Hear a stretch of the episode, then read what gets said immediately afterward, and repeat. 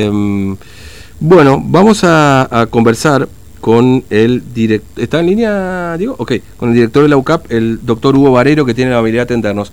Doctor Vareiro, ¿cómo le va? Buen día, Fernando lo saluda. ¿Cómo anda usted? Buen día, ¿cómo le va, Fernando? Bien, nosotros muy bien, por suerte.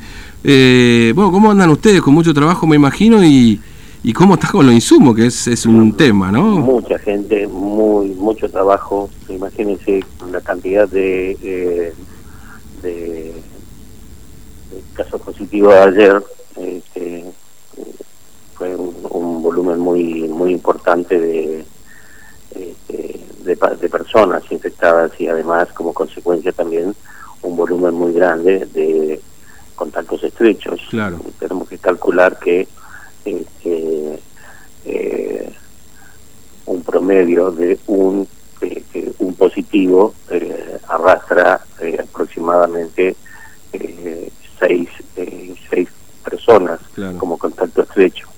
Mm.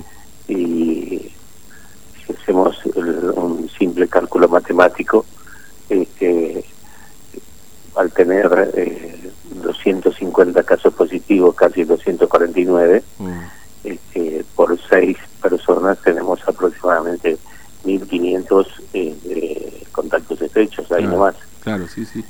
Este, que tenemos que, controlar. Entonces, eso más lo que ya estamos teniendo en, en los en los CAS y mm. los contactos positivos que están en su domicilio, que muchos de ellos todavía no, no alcanzamos a ir a isopar, el trabajo es eh, denodado, digamos, ¿no? Entonces, eh, hoy este, estamos eh, estudiando la posibilidad de mm. que estos contactos positivos de los de estos contactos estrechos, de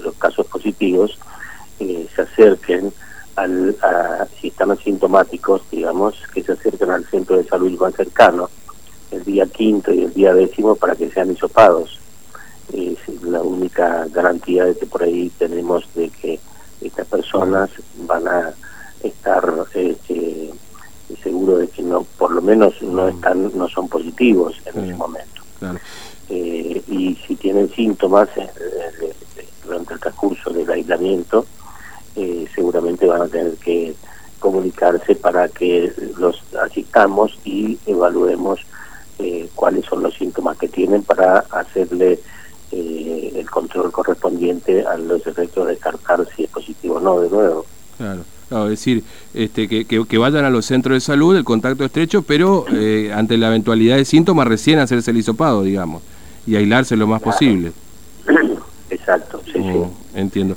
Ahora eh, eh, no es falta no es falta de insumo, mm. no es falta de, de, reactivos, este, ya es un este, una, eh, como decirle que para tener el tiempo y forma mm. el recurso humano este, es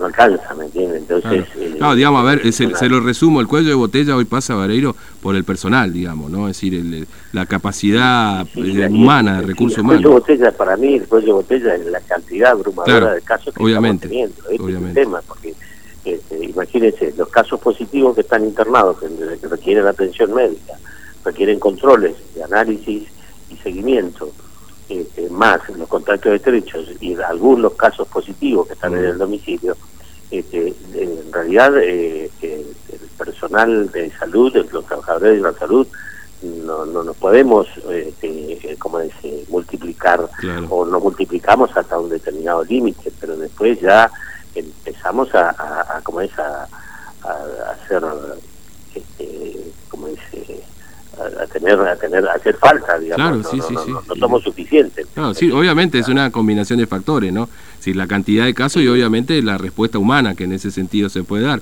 Dos mil casos en Formosa no hay una combinación de muchos factores es una combinación de muchos factores es multicausal la situación pero bueno no es momento de, de, estar este, eh, buscando excusas ni nada por el estilo sino buscando soluciones claro y de nuevo este, insistir que los mm. casos positivos que estamos teniendo eh, se deben a que en cierta medida eh, las personas no están eh, no están menospreciando mm.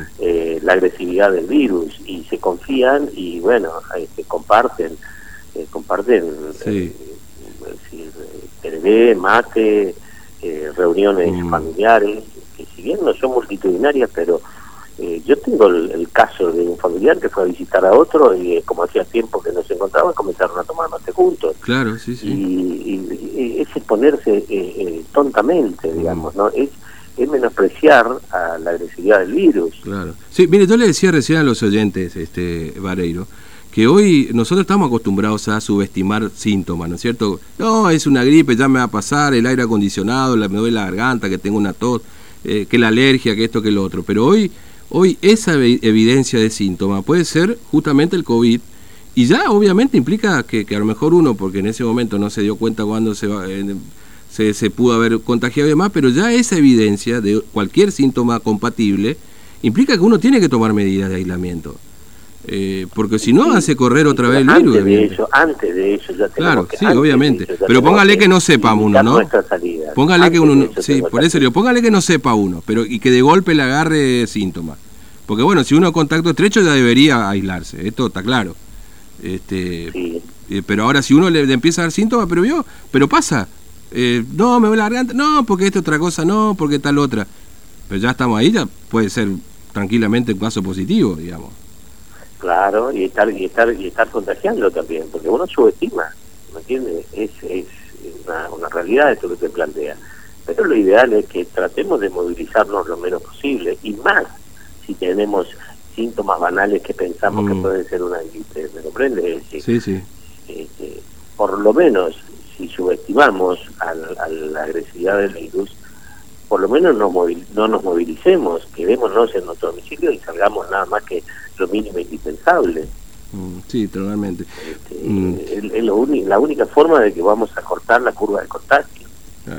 Porque estamos viendo lo que está pasando en, Capital Federal, en, el conurbano bonaerense. Este, y la verdad que no tenemos que desear que nos pase lo mismo a nosotros, pero si seguimos con esta curva y, eh, dijo el doctor Violini, no hay sistema que aguante. No, seguramente que sí. Bueno, doctor Valerio, le agradezco mucho su tiempo, muy amable como siempre, le mando un abrazo. ¿eh? Muy bien, hasta luego, que vaya bien. Hasta luego. Bueno, doctor Vareiro, director de, de, la UCAP, la Unidad de Pronta Atención. Eh, UPAC, perdón, UPAC, UPAC, dije UCAP.